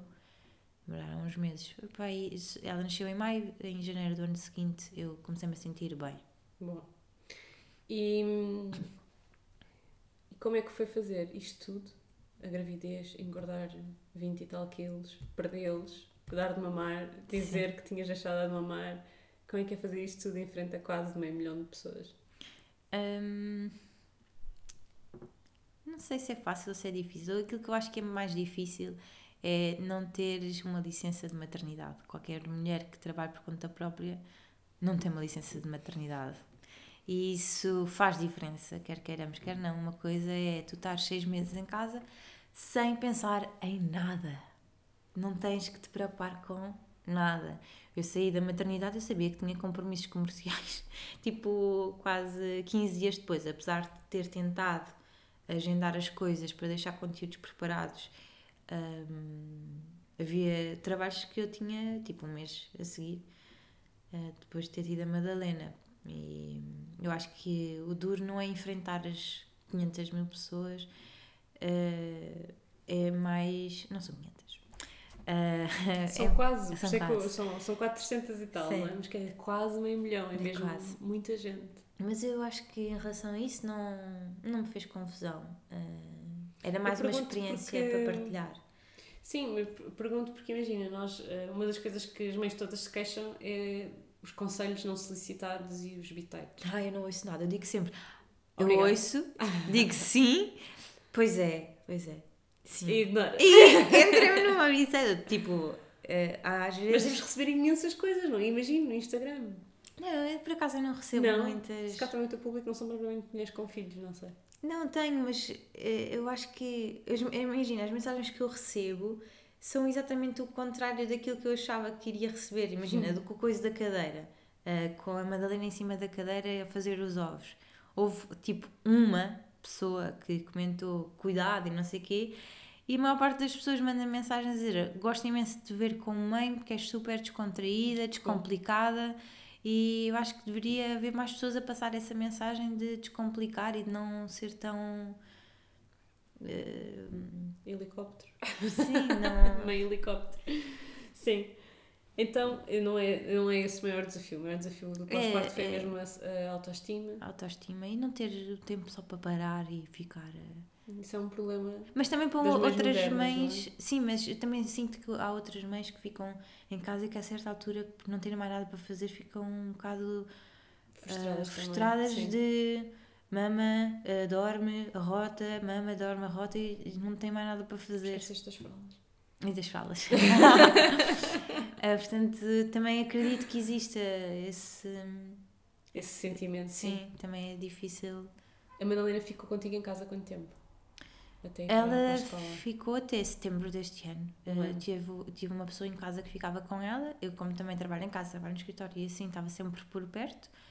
Uh, mas trabalhar, lá está, aí eu precisava mesmo do escritório para trabalhar em casa com um bebê. Uh, não é nada fácil. Muito e nessa altura. Mãe, sim. sim. Eu, sou, eu noto isso, eu fiquei com ela em casa online e não tinha ajuda. E muitas vezes o meu marido dizia: Ah, mas agora tomo conta dela para. Ela chamava-me. Claro, é muito complicado. uh, e aí, nessa altura, eu sinto que realmente o, o meu escritório, na altura, fazia sentido. Uh, porque não era impossível trabalhar em casa com ela. Impossível. Uh, e ela acabou por ir para a escola quando nós nos mudámos para esta casa, em setembro deste ano, já tinha um ano e meio. Quase um ano e meio. Sim, foi como a Aurora. Ela realmente são. Ela é de que mês? É maio. Pois é, a Aurora é de julho, é perto. Sim. Uh, então, e hum, queria-te fazer também uma pergunta, porque, por causa do público deste podcast, uh, que eu não sei se te conhecem ou não, mas tendo tu tantos seguidores, provavelmente conhecerão. ou não. tu há pouco tempo tiveste um, um problema no Instagram porque disseste que não eras feminista e depois Sim. tiveste que te explicar. Olha os teus cãezinhos. Gui? Estamos a ouvir os passos. Não faz mal! um, pronto, tu disseste no, no Instagram, há pouco tempo disseste no Instagram que não eras feminista e depois tipo, deves ter recebido umas mensagens menos simpáticas porque depois estiveste a responder e tiveste ali um, uns dias a falar daquele assunto. Queres, queres falar um bocadinho? Sim, posso falar sobre isso. Um, imagina, eu recebi uma mensagem, estava a fazer um, um género de um QA no meu Instagram e uma das perguntas foi: Consideras-te feminista? E hum, a minha resposta automática foi não. E arrumei o assunto e não, não, ia, dizer, não ia dizer mais nada sobre, sobre o tema. No entanto, uh, essa resposta não foi muito bem interpretada uh, e eu hoje em dia percebo e não percebo porquê. Um, porque eu considerei que, essa, que o termo feminista seria de alguém que hum, odeia um, os homens, que, que tipo o machismo. Seria o inverso de machismo exato. e não uma palavra sobre igualdade. Não é? Exato. Uh, e então foram para o Twitter dizer que eu não era feminista e tornei-me o, o assunto popular do Twitter nesse dia e era só pessoas que burra, que não sei o quê, que. Um, comentários do pior de mulheres, uh, inclusivamente, acho que a maior parte era de outras mulheres. Um, uma das. Mulheres uma... que se consideram mais Sim, feministas que todas as outras. Um, mulheres muito feministas que foram dizer coisas do género. Mas acham que eh, estavam à espera do quê? Mafalda Sampaio é uma burra e eu já tinha dito e ninguém acreditava em mim e ela. Hum, bem, coisas assim do género. Eu, por acaso, nessa, nessa pessoa fui ver quem é que era o Instagram, porque tinha um nome muito estranho. Fui ver quem era e, e vi todos os highlights dessa pessoa. E um deles era a dizer que já tinha sido vítima de bullying na adolescência um, e que hum, sofreu muito com isso. E anos depois, agora que é adulta, está a fazer o mesmo nas redes sociais, que é bullying. O, o abuso tende a ser circular, não é? Sim. Tendo, nós caímos, quem sofre abusos normalmente depois faz abusos. Uh, portanto, eu fiquei. Como é que é possível? Fiquei super triste. uh, Lembro-me de estar aqui na sala com o Gui, eu chorei mesmo. E o que é que com, fizeste? com as coisas todas Foste que me estavam a dizer. Um, e houve, tive amigas minhas, obviamente, que também viram e disseram que estupidez, uh, para já tu és feminista e não sabias e, e... Como é que foi perceber isso? Fui procurar, tentar perceber. Uh, houve uma outra pessoa que foi bastante querida e mandou-me mensagens a dizer, olha, eu acho que tu és feminista e não sabes, então envio-te os links. E realmente, uh, sei lá, sempre, sempre que posso, através da, da minha revista e através da minha comunicação, sei lá, eu falo imenso sobre, uh, sobre as mulheres e, e, o facto de nós conseguirmos fazer tudo e mais alguma coisa e ainda sermos mães. Um, Tentas também empoderar aquela palavra que também. Sim, uh, também portanto, é um fiquei um bocado triste as pessoas dizerem que eu não era. E porque eu própria tinha dito que não era e no fundo eu era, portanto Fiquei Foi mal entendido. Sim, eu fiquei muito triste com isso e depois até fiz uns stories em que expliquei mesmo que eu acho que é importante que as pessoas saibam que nós não sabemos tudo, não é? Uh, e expliquei mesmo, eu, eu, sou feminista e não sabia e publiquei alguns vídeos uh, para informar as pessoas uh, que também, e depois também inclusivamente perguntei se, se já, já não sei ao certo o que é que eu perguntei, mas perguntei algo tipo um, vocês também sabiam que este era o conceito de ser feminista? Exato. E quais foram as respostas? E pá, aí, tipo 80% das pessoas não sabia e considerava que era aquilo que eu achava também. o oposto de machismo Exato. e não uma luta pela igualdade. E, e agora que, que, que isto aconteceu, sentes mais curiosidade em seguir uma mulher que diz que é feminista ou perceber o trabalho que está a fazer? Ou é uma coisa que te interessa para o teu trabalho também? Ou Imagina- começaste a perceber mais tipo, o impacto que o teu trabalho pode ter no empoderamento de outras mulheres? Sim, Ou seja, imagina, isto, isto mudou-te de alguma forma, basicamente. eu não, não sou muito de hum, extremos, diria assim. Eu, eu acredito que é bom termos um bocadinho de cada coisa eh, na nossa vida, ou seja, eu não sou 100% minimalista, não sou 100%. Acho que as pessoas levam tudo muito ao extremo e, e eu não sou extremista. Ah, portanto, eu Gostas de ir buscar um, um bocadinho daquilo que te faz sentido cada Sim, coisa para o meu estilo de vida. Aquilo que se adequa a mim enquanto pessoa, não me... e aos teus valores. e aos meus valores. E hum, aquilo que eu, que eu percebi, é, como já, já disse há bocadinho, é que sou feminista e não sabia, mas não. Não sei. hum, há coisas com as quais eu me identifico muito, ah, outras que, que eu compreendo que o homem e a mulher são, são, apesar de nós queremos uh, direitos iguais, que acho que faz todo o sentido, nós enquanto pessoas somos muito diferentes. Eu no outro dia estive a ver um, um documentário, ah, não me lembro do nome, que falava sobre isso mesmo, porque depois eu andei a pesquisar muitas coisas.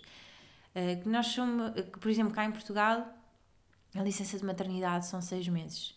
Na Suécia são licença, existe licença de maternidade e paternidade. Isso é super positivo para o desenvolvimento da criança.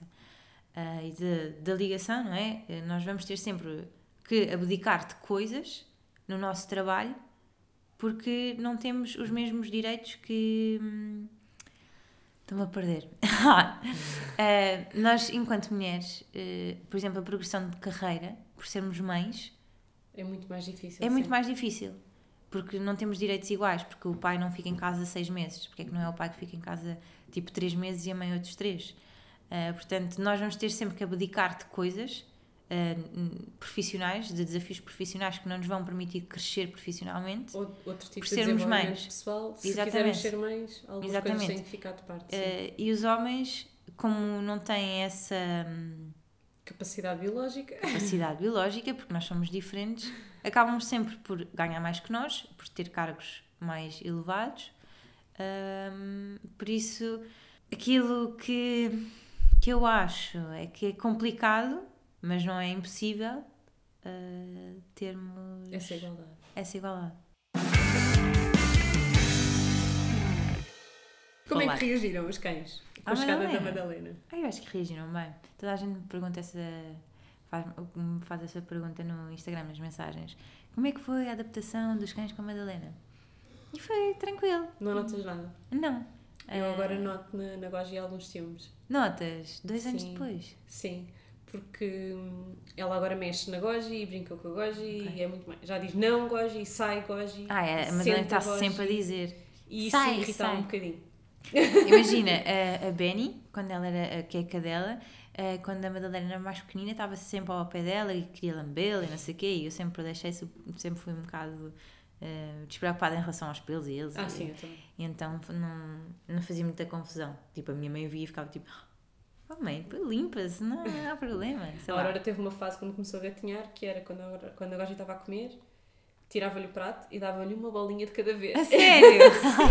E a minha cadela com um ar muito infeliz, com as orelhas todas para a frente, à espera a comer uma bolinha de cada vez. A Goji come o prato inteiro em 30 segundos. Pois. É uma fobada a A comer. Benny também é. Ele Então não. imagina, não é? Uma bolinha de cada vez. Sim, tadinha.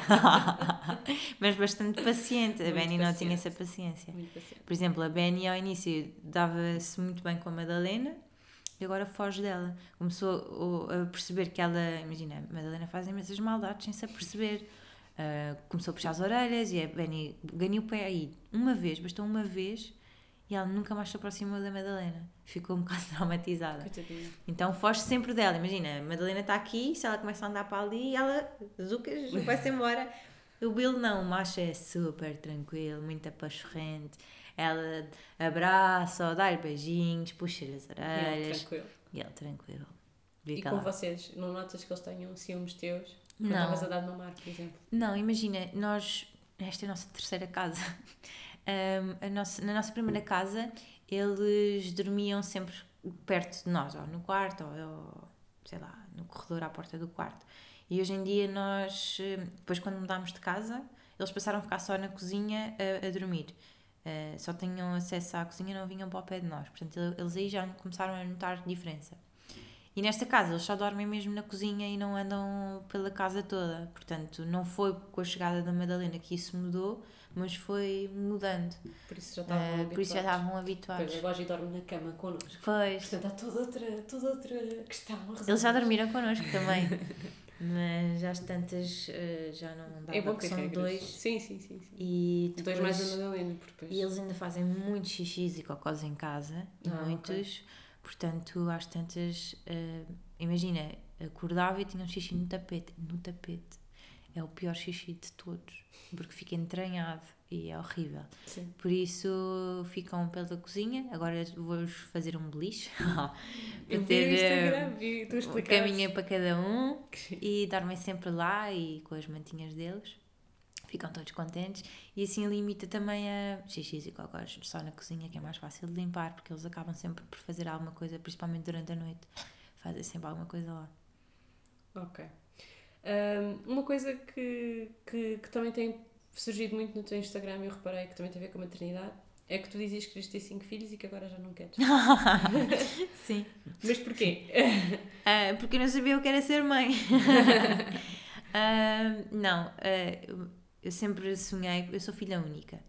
E Eu a tia, pois, eu tinha uma tia minha, e tenho ainda, que tinha cinco filhos. E eu achava o máximo. Eu queria ser com a minha tia com cinco filhos, que fixe, é espetacular, também quero. E sempre achei que ter cinco filhos era giro, casa cheia, crianças, não sei o quê. Ah, mas depois de ter tido a Madalena, percebi que eu, enquanto mãe, não tenho perfil de ser mãe de cinco filhos. ok. Ah, imagina, eu, eu só tenho a Madalena, estou a pensar no próximo, mas eu, se fosse a mãe de cinco filhos, eu já teria tido outro. Se é que isso faz sentido. Estou a perceber, em termos de timings, Em acharia termos que já de tinhas tempo, em termos de. hum, Eu quero fazer tudo com a Madalena. Ah, quero, sei lá, ter tempo para brincar com ela, para fazer desenhos, para fazer pinturas, para.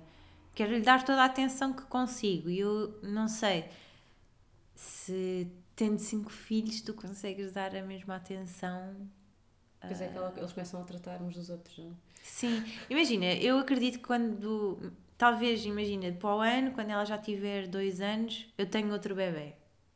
Uh, quem sabe, não sei, não estou a dizer que vou ter, mas quando ela tiver dois anos, engravido. Uh, assim, o bebê nasce e ela já tem quase três. Já é um bocadinho mais independente. Uh, se calhar já não precisa da mesma atenção que precisa agora. Sim, não é da mesma, é de, outra, de outro tipo de atenção. porque atenção precisam sempre. Mas se calhar já não quer que eu esteja, sei lá, Sempre em cima dela? sempre em não cima dela. Tipo, vai dizer, ah, mãe, não. Beijinhos agora não. Eu agora estou sempre em cima dela, não a largo. É tão bom. É tão bom. E elas cheiram tão bem. Eu, eu quero aproveitar isso ao máximo, porque, eh, imagina, já passou um ano e meio, passou a correr. Eu quero viver cada momento da vida dela e estar ali com ela e. Não sei, quero fazer muito parte. Então, ainda não me sinto preparada para engravidar outra vez. Ainda não sinto que, que ela está pronta para Sim. dividir a minha atenção com outra Por bebê. esse sentimento, achas que para 5 não vai dar? Eu acho que por...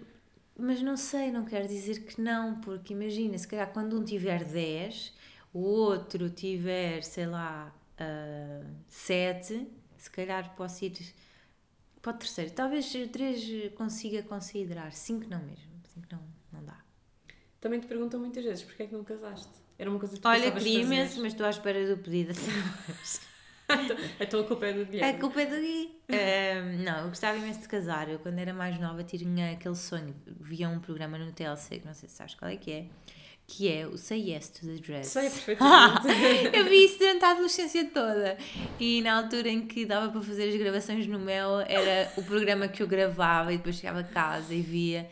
Tipo, era o meu sonho, era um dia casar, ter aquele vestido de noiva incrível. Ahm, Achas que ainda vais fazer? Agora que isso, sei lá, eu acho que são fases da tua vida. Acho que há alturas. Há uns anos atrás fazia sentido para mim fazer aquela festa e ser esse o momento mais importante da minha vida. Agora o momento mais importante da minha vida já aconteceu. É a Madalena. que é o, que foi o nascimento da Madalena. Por isso acho que o meu casamento já não vai ser essa. Não, não quero que seja, ou não, sei lá, não sei se faz muito sentido. Ser essa festa gigante que hoje em dia existe muito essa pressão de. Hoje em dia as pessoas casam à grande, já não há aqueles casamentos como, sei lá, na altura da minha mãe, que foi ao registro, com o meu pai, casou e foi o casamento deles. Olha, no meu casamento, ainda há pouco, partilhei há pouco tempo porque hum, a Meg entrevistou-me uh, sobre casamentos ecológicos e minimalistas. Pois.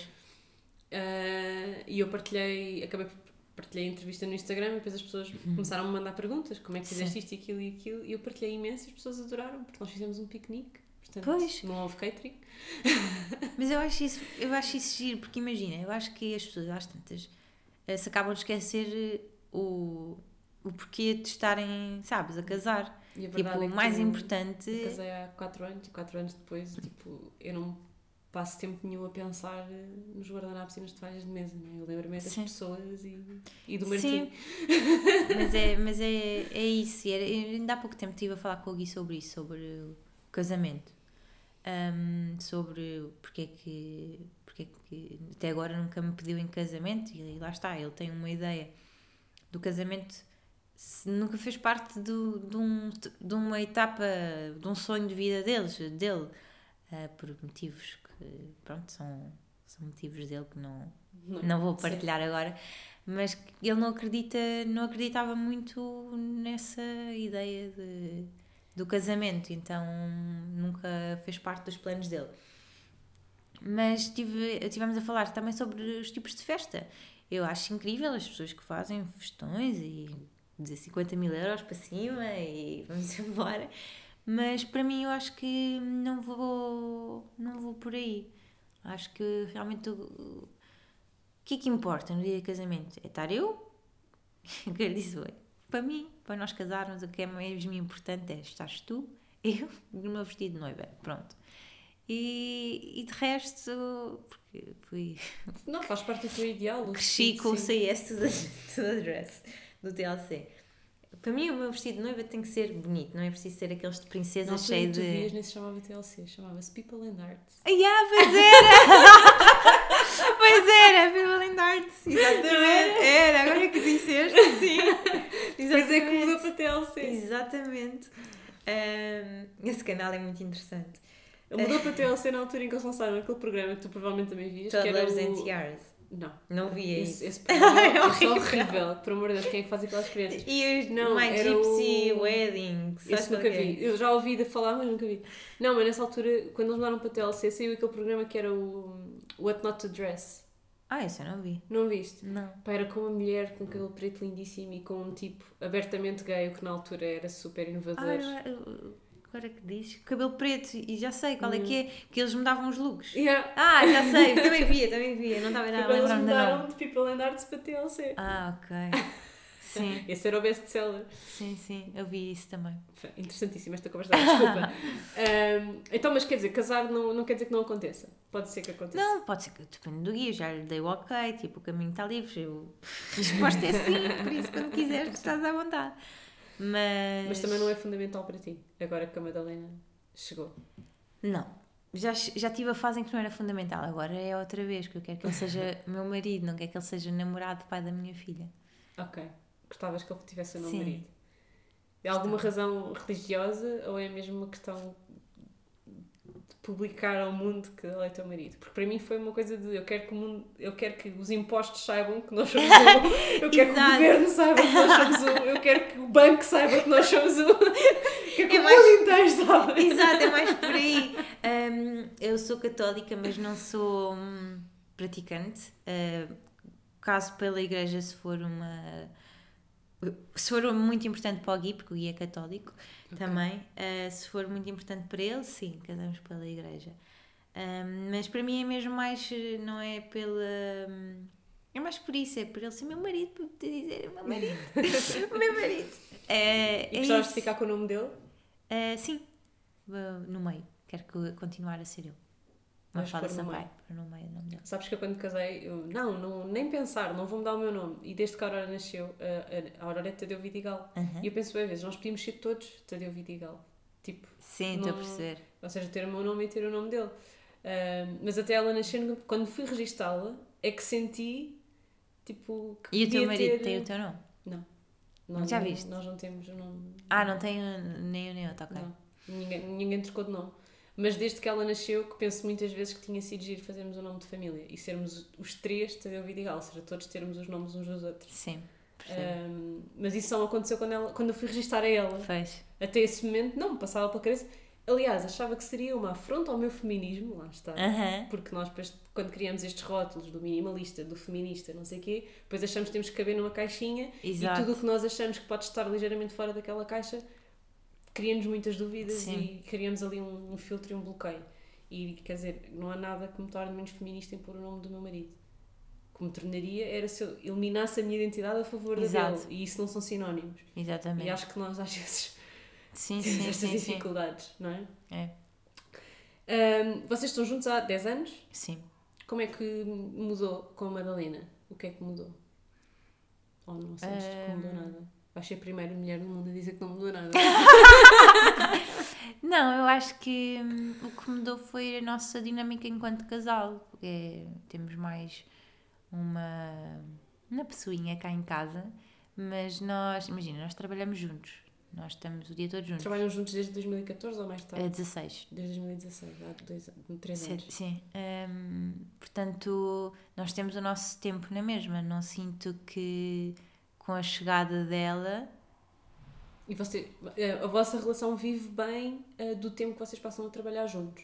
Sim. Ou É, seja, imagina, discutimos montes de vezes por coisas de trabalho, que é normal. Eh, Mas é uma dinâmica que sempre resultou convosco. sim. desde- Acho que é importante, eh, às vezes digo, olha, se calhar devíamos ir ao cinema ou bora jantar fora só nós os dois, porque hum, como passas muito tempo junto, eh, apesar de, de estarmos juntos, temos que nos lembrar que passámos em trabalho, mas se calhar é importante bora jantar só nós os dois. Só acho que eu sinto que o Martim agora, nós também, nós não, ou seja, o Martim não trabalha no mesmo que eu, mas trabalhamos os dois em casa. Pois, Portanto, em termos de dinâmica, Mas já é diferente, porque não discutem os mesmos temas que Não. estão a fazer, isso é bom. mas uma coisa que nós começámos a perceber agora, que está a acontecer, é os temas que nós temos em comum é falar da Aurora e falar dos nossos trabalhos. E aquilo Hum. que nós tínhamos antes, nós escalávamos juntos, treinávamos juntos, íamos correr juntos, fazíamos viagens juntos, Uhum. sabes? Havia muitas coisas que nós fazíamos juntos que não tinha nada a ver nem com o trabalho e obviamente não havia, não havia Aurora. E agora, isto foi uma conversa que nós tivemos há relativamente pouco tempo, hum, noto que, que os nossos assuntos em comum é o trabalho dele, o meu trabalho, é ajudar, eu ajudá-lo a ele no dele e ele ajudar-me a mim no meu, Uhum. e falámos da Aurora, e de repente parece que não há mais vida. Isso, obviamente, é uma coisa que nós achamos que é má e que queremos corrigir. É a minha resolução para 2020. É Uhum. investir mais tempo em nós. Mas eu acho que isso é super positivo, nós pararmos para pensar e discutirmos em casal: Uhum. olha, isto não está a correr bem assim, bora mudar e fazer de maneira diferente. Tipo, se continuarmos assim, não vai ser positivo para a nossa relação. E eu acho que em muitos casais falta isso. Tipo, há muitos casais que não falam abertamente sobre a relação. Parece que é tipo quase tabu. Tipo, não se fala, estamos bem, estamos sempre bem.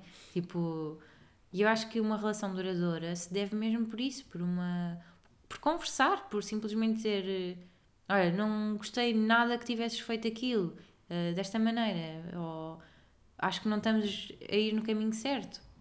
Acho que é super importante as pessoas conversarem, sentarem-se e perceberem, bora mudar. Ahm, E vocês têm conseguido fazer isso desde que a Madalena chegou? Tem, tem, tem sido fácil ter essas conversas ou é mais Sim, difícil? eu não sinto que tenha sido uma, uma coisa.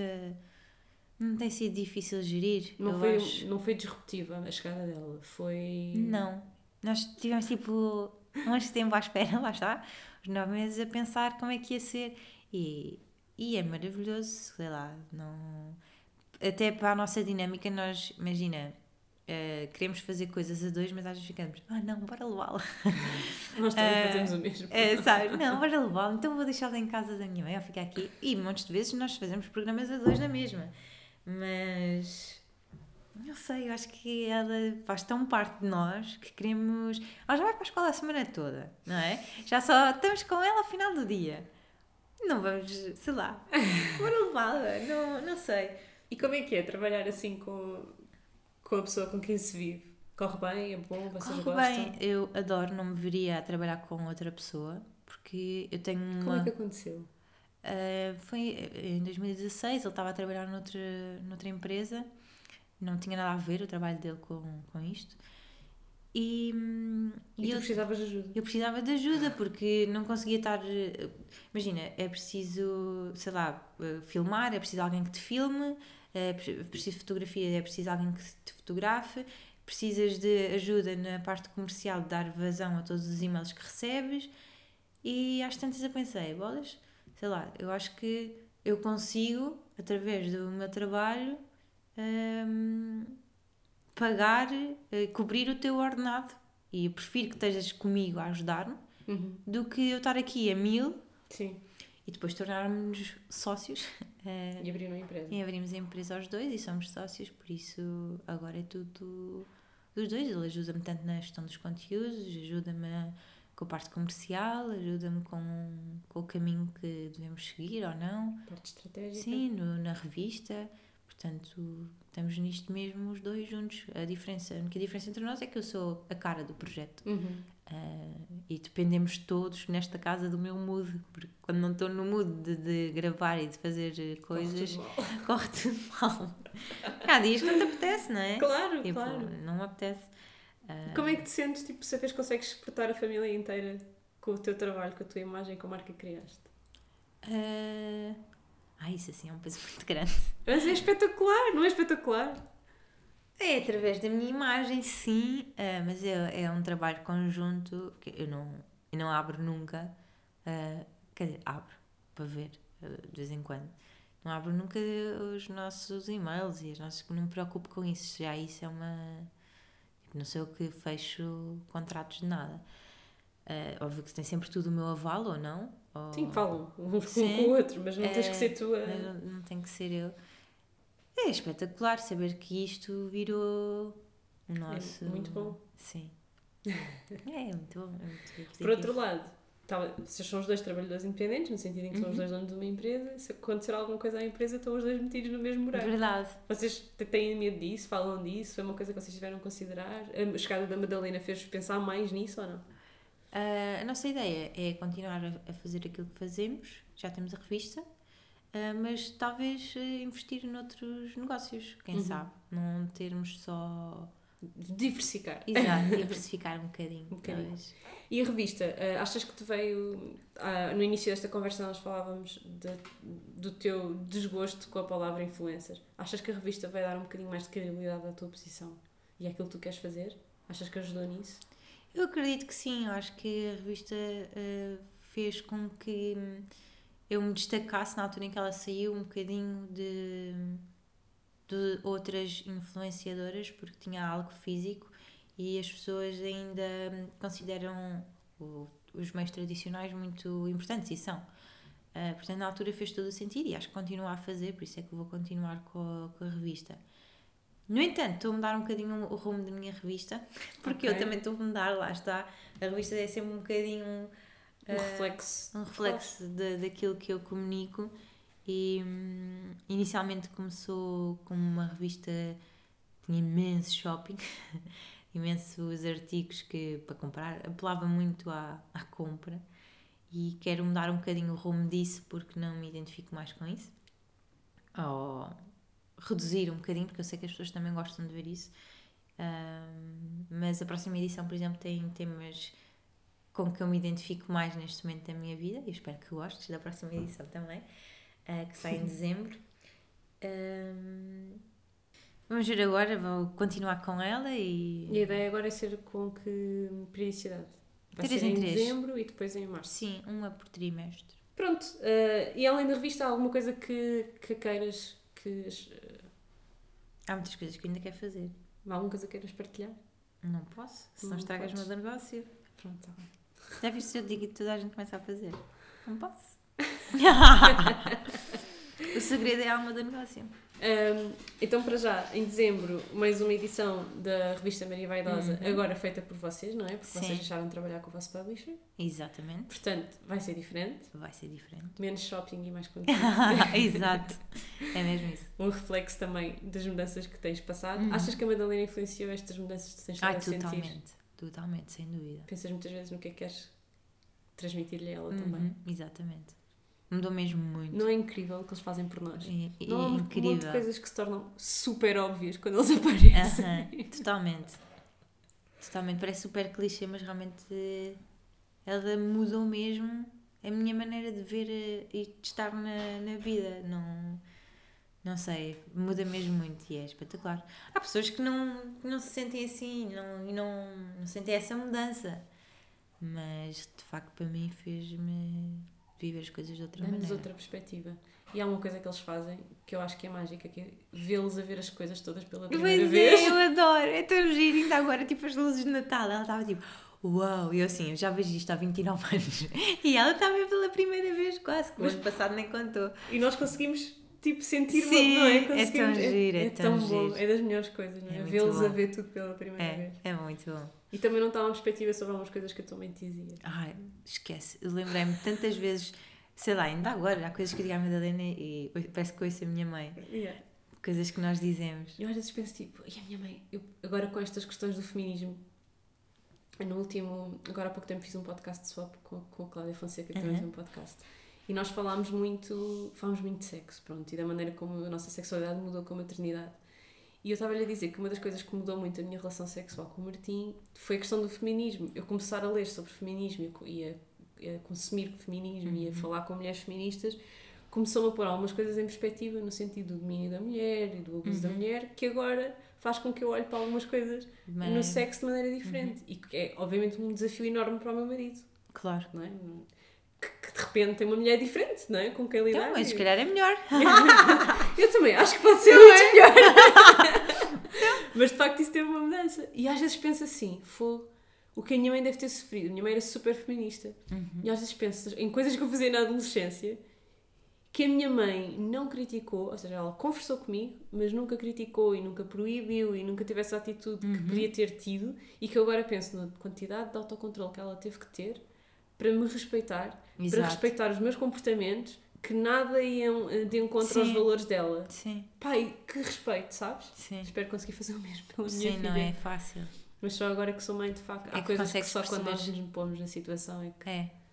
Agora é tão óbvio, sei lá, imagina, a primeira vez que um namorado me ofereceu lingerie, imagina o que é que a minha mãe pensou quando soube, sabes? Sim. Tipo, e não é nada, tipo, a minha mãe era zero castradora, não tinha nada a ver com eu explorar a minha sexualidade, não, mas tipo, que idade é que eu tinha, o que é que aquilo significava, o que é que a lingerie significa em termos de opressão do homem sobre a mulher, ou, Uhum. sabes? Naquela altura nada disto me passou pela cabeça, Pois obviamente eu sim. não vi nada de mal naquilo, aquilo para mim foi só, lá está, uma, uma cena sexual. Sim. Para a minha mãe deve ter sido muito Sim. mais do que isso, e sei que ela tinha uma compreensão muito além disso. E ela teve, soube lidar sem, sem me castrar, sem, não é? Claro. Sei lá, é uma coisa tão. Mas Mas não para- é nada fácil. E não é nada fácil. Imagina Claro. se fosse eu agora, sabes? Tipo, Sim. muito respeito por aquela mulher. Mas ainda nos falta algum, alguns Ainda anos. temos tempo para chegar Temos esses tempo tempos. chegar. Esses tempos. Eu costumo dizer ao Martim que ela, a partir dos 10 anos, deixa de ser minha filha e passa a ser só dele. Porque aos 10 anos foi quando eu comecei a ser chata para a minha mãe. Tipo, Pois. a fazer tratamento de silêncio, a ignorar o que ela dizia, sabes? Pois é, essa Eu não fase. gosto de ti. Já viste? Ah, pá, como é que é possível a minha filha um dia vai se virar para mim e vai me dizer que não gosta de mim? Aham. E vai-nos doer bastante. Como assim? Ah, então vamos saber lidar, não é? Não Vamos sei. ver. Na altura fazemos outros podcasts. Ou outro género, qualquer conteúdo que na Exato, vai estar na na altura E- e descobriremos. Queria-te só perguntar, porque vou tentar que nesta série acabemos sempre com esta pergunta, que é o que é que faz de ti, ou uma dica, ou um conselho, ou uma ideia que tu tenhas que faça de ti uma mamã sustentável. Que tu gostasses de deixar assim para finalizarmos para os nossos ouvintes. Então, o que faz de mim uma mamã mais sustentável, eh, eu diria que é, hum, não digo limitar eh, ao máximo o número de brinquedos, não tenho tipo um número, mas tentar que quando entra um novo, eh, damos eh, um, antigo com que ela não brinque tanto. eh, Isso é uma coisa que tu conversas com ela já, apesar de ela ser tão pequena? Não, ela ainda não percebe. ela ainda não percebe, mas há muitas coisas. Ainda, o fim de semana passado, teve cá a minha. fim de semana passado, há dois, teve cá em casa a minha sogra que me tinha trazido montes de brinquedos e que eu disse: Ah, ela ainda não brinca com esta boneca porque é muito grande, então se calhar não faz sentido tê-la uh, cá, porque já era uma boneca que era da irmã do Gui. E a minha sogra fazia muita questão, mas é, é gigante, é um bebê tipo nenuco maior que ela. Um, e então a minha sogra levou esse nenuco de volta porque nos enviaram um, que é a Júlia, que é muito querido também e é do tamanho dela e ela realmente pode brincar com esse. Um, pronto, é tentar eh, não, não me deixar eh, absorver por tudo o que me dão e distribuir o máximo de coisas com que ela já não brinca uh, e que já não fazem muito sentido para ela. Acho que não sei se já pensaste, já tiveste tempo a pensar nisto, mas acho que isso pode ser mesmo das coisas mais importantes que tu vais ensinar à Madalena, porque ela vai crescer, uh, vai crescer a ver-te receber coisas. Uhum, isso assusta-me imenso. E, e tu vais ter que, que lhe explicar de onde é que as coisas vêm, uhum. o valor que têm. Exatamente, que é que eu por acaso antes da Madalena nascer eu eu falei com o Gui, estávamos a, a, falar sobre isso mesmo, tipo, imagina, eu sempre, as minhas coisas que tive, sempre dei imenso valor a tudo, nunca fui daquelas crianças que estragavam muito os brinquedos, sabes, sei lá, discutiram, arrancam as cabeças das Barbies e fazem 30 por uma linha. Um, eu sempre dei imenso valor a tudo aquilo que a minha mãe me deu, porque eu sabia que a minha mãe não podia comprar tudo e a minha mãe sempre me explicou tens tens que tratar bem as coisas que a mãe te dá. Uh, porque hoje a mãe pode dar e amanhã não, pode não dar. E o facto de, uh, imagina, eu trabalho com a Chico, eu posso ir à Chico e muitas das vezes uh, trazer algumas coisas. E a senhora da loja diz: Ah, este brinquedo é novo, não quero levar. E eu digo: Eu não posso dar sempre a levar brinquedos, porque senão qualquer dia ela não dá valor a nada daquilo que tem. portanto, este fácil acesso a brinquedos, a coisas Uh, por vezes é super tentador, porque as mães querem sempre dar tudo aos filhos, não é? Mas ao mesmo tempo é muito mau, porque ela, se eu não tiver cuidado, ela rapidamente se torna uma, uma miúda mimada e insuportável. Uh, eu estava a falar mesmo com o Gui sobre isso, tipo, eu não quero criar um monstrinho. Lá está, isso também não é sustentável. Uh, Criares uma pessoa que acha que Exato. o normal é, receber é poder ir à Chica e trazer o brinquedo novo sempre que lá vai. Sim, então. Uh, não é sustentável porque depois pode não ser essa a realidade dela, não é? Que sim. Uh, e é, pronto, é um bocado. Às vezes é um bocadinho difícil gerir isso, mas as coisas vão-se fazendo e acho que também vou aprendendo. Eu acho que não é? foi isso que eu adorei. Quando foi, achei que foi mesmo. Pá, de repente tu começaste-me a seguir e começas a falar de minimalismo nas stories e eu, como assim? mas é difícil. Foi mesmo bom, foi mesmo bom é ver esse despertar para o assunto. Sim, já não é mau haver esse despertar para o Não, não é mau, é ótimo. Pois. Não, é, não é só não é mau, é mesmo. É, é o primeiro passo. Sabes que eu acho que. Não sei se concordas, mas eu acho que a partir do momento em que nós. Tu já percebi que vês muitos documentários e para mim o documentário é, é das melhores ferramentas Ai, neste eu momento. Ver. Porque realmente, imagina, eu já não tenho muito tempo. Eu, eu, também gosto imenso de ver filmes, mas se eu me puder informar de alguma coisa naquele tempo, em vez de estar a ver o filme, eu yeah. gosto imenso de ver. E lá está, é um exemplo perfeito onde consegues fazer uma coisa que seja entretenimento, uhum. mas que seja realmente informativa. Sim. E os bons documentários funcionam um bocadinho assim. Então a pessoa consegue desanuviar do dia a dia, Exato. porque não é o assunto do dia a dia dela, mas ao mesmo tempo estar a informar-se. Então Sim. acho que é mesmo um meio, é um bom médium. Acho que é um médio excelente. Um, e, Uh, eu acho que é... E eu ouvi o teu podcast que me ajudou imenso na altura, uh, quando os teus primeiros logo a falar sobre minimalismo nas, uh, na, na, educação e na maternidade. A maternidade e eu assim, pois realmente isto faz sentido. Foram várias coisas, sabes, que me fizeram, que me puseram a pensar nisso e o teu podcast foi. Obrigada. Mesmo. Mas era isso que eu, que, eu, que eu queria dizer só para acabar, que é o facto de. Eu acho que o que acontece à maior parte das pessoas é quando nós nos começamos a pôr. Uh, uh, quando nós começamos a consumir esta informação, não dá para continuarmos indiferentes. Uhum. E quanto mais informação nós consumimos, menos indiferentes ficamos. E isso acaba por nos mudar, mesmo que nós claro. não façamos uma mudança repentina e muito óbvia e do dia para a noite. Eu acho que é aos poucos. É isso. Aquilo vai-nos. tem efeito e trabalha uhum. na maneira como nós vemos as coisas. E eu acho que a parte mais importante disto tudo são os nossos valores. Uhum. Uh, e quando tu começas a questionar como é que os teus comportamentos estão ou não de acordo com os teus valores, as, as mudanças começam a acontecer. Exatamente. Porque nós somos mais felizes quanto mais de acordo com os nossos valores vivemos. Uhum. Uh, e acho que tu demonstraste isso hoje na nossa conversa, porque tu vives numa realidade que não é a realidade da maior parte das pessoas, esta Exato. realidade de receber coisas e de entrar numa loja e poder trazer o que te apetecer. Sim. é uma realidade que para a maior parte dos nossos ouvintes não. não é, uma, é uma coisa alienígena, não é? Não, não, Sim, não... é verdade. E tu conseguis na mesma, na, tens na mesma os mesmos valores que os nossos ouvintes e as mesmas preocupações que os nossos ouvintes. Uhum. E tens que adaptar isso tudo àquilo que é a tua realidade. Exatamente. Que tem desafios completamente diferentes. Uhum. Que não deixam de ser desafios. E que não deixam de ter dificuldades. Acho que isso é e acho que a tua willingness, como é que isto se diz? A tua vontade de aprender, quando falaste do feminismo, quando falaste do minimalismo, a tua vontade de, sobretudo, pensar sobre as coisas é que uhum. é, acho que é a parte mais importante. E acho que é isso que te faz uma mamãe sustentável e que vai fazer com que a Madalena seja ainda mais. Espero que sim. e saiba lidar com todas as bênçãos que tu, que tu lhe trarás e que tu, o teu trabalho traz. Sim, é verdade. Então ela vai ter muita sorte. Já tem. Ah, espero que sim. Olha, muito obrigada. Foi Obrigada, ótimo. eu gostei muito desta nossa Espero conversa. Espero que tenhas gostado da conversa. Uhum. Falaste de assuntos que acho que não costumas falar muito, portanto também é bom. Sim, foi, é assim tipo uma conversa mais aberta, mais sem grandes barreiras e seja. Olha, muito, muito obrigada.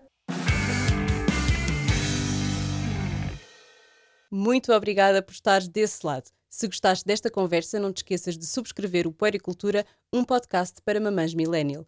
Podes encontrar todos os episódios nas plataformas onde costumas ouvir podcasts, Spotify, SoundCloud, Apple Podcasts, entre outras.